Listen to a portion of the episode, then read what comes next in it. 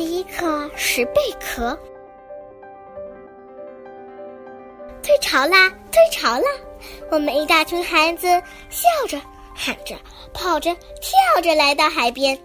海滩上银光闪闪，许许多多光滑的卵石，五彩的贝壳挤在一起晒太阳。我们弯下腰拾起美丽的贝壳。一个扇贝的壳像一把打开的折扇，真漂亮。